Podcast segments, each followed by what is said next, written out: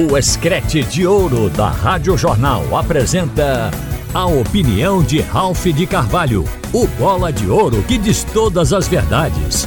Ralph de Carvalho! Minha gente, no futebol tem muita hipocrisia. Vejam o que está acontecendo no esporte.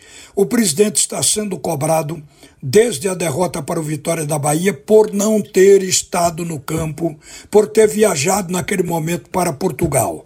Está sendo cobrado pelo Conselho Deliberativo do clube por ter pedido à CBF um adiantamento de um milhão e meio de reais, uma antecipação. Outros clubes também pediram, só que os outros subiram para a primeira divisão e o esporte não. Então, agora, o esporte está sendo questionado por tudo isso que a direção fez. A gente entende que o esporte pediu este dinheiro porque foi lá atrás, no mês de setembro, precisava se calçar para a reta final porque quando o esporte pediu dinheiro, estava certo que subiria para a primeira divisão. Era uma questão de ter um caixa para se garantir. Porque antes, a Liga Forte Futebol tinha oferecido dinheiro ao esporte. O esporte tinha uma cota. Ainda não podia pagar a cota ao clube. Então ofereceu um adiantamento. Quando a cota saísse, iria bater. O esporte não topou receber porque teria que pagar juro. Então ali a direção já mostrou que não estava interessado em onerar o clube. E se pediu agora esse adiantamento à CBF, não foi a Liga, mas a CBF, é porque de fato estava precisando do dinheiro. Mas a hipocrisia está nisso. O esporte fracassou, então todos estão cobrando por causa do fracasso. Se o esporte tivesse subido para a primeira divisão, tudo seria justificado. Iriam dizer Olha, o presidente, se tivesse na Bahia, ele não iria fazer gol porque ele não entra em campo. Já iriam justificar. A antecipação do dinheiro diz ainda bem que não faltou dinheiro na hora de chegar para pagar o bicho molhado, para pagar bicho no vestiário. Quer dizer, tudo que o presidente fez foi para subir, porque o esporte merecia voltar à elite do futebol brasileiro, iria comemorar. É assim que a gente vê como hipocrisia aplicada no futebol. Mas, apesar deste fracasso, este ano, o esporte está reagindo bem. Eu só não entendo porque dois executivos de futebol no mesmo clube, quando em outras agremiações só tem um, o esporte tem dois. Mas o fato que se torna positivo é que o Leão está profissionalizando ao máximo o seu departamento de futebol. Isso é bom porque agora vai ter alguém abrindo esse canal entre a presidência do clube e o setor profissional, o técnico, a comissão técnica, os jogadores. E porque esta pessoa que vai cuidar do futebol, ela vai poder fazer cobranças quando elas se fizerem necessárias, como por exemplo fechar clube fora de hora, como repetir jogador em detrimento de outros que ficaram lá sem serem testados. Aí um executivo que tenha bagagem, ele tem como pelo menos pedir uma explicação ao treinador, sem ofendê-lo, sem querer interferir na montagem, no esquema tático, coisas do tipo. Então o esporte passou a ter, com a profissionalização em parte do seu departamento de futebol. Mas vamos falar de jogadores também. Wagner Love se tornou o assunto da mídia nas últimas 24 horas porque o Náutico se antecipou. Ou seja, o Wagner Love termina agora o seu contrato com o esporte.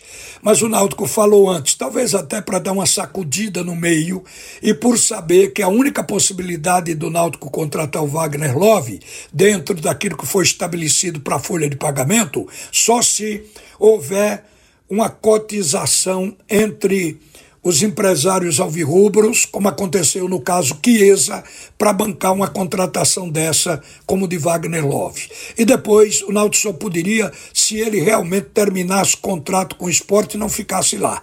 Então o Náutico fez a sondagem. Esta sondagem vazou. mas o assunto já chegou aos ouvidos do jogador. E mais que isso, já chegou a pessoas de dentro do Esporte Clube do Recife também.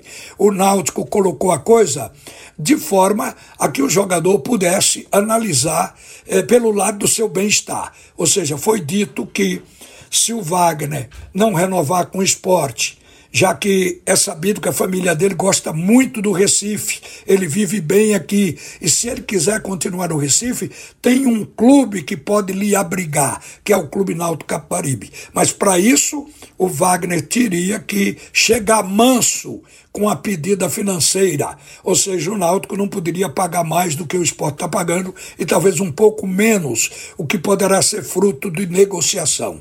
O Náutico então apresentou o seu desejo de consumo, Wagner Love. E de repente, isso foi uma coisa realmente interessante, porque se se materializar este desejo do Náutico, o Wagner Love na Série C vai ser o grande protagonista. Vai meter mais gols do que na Série B.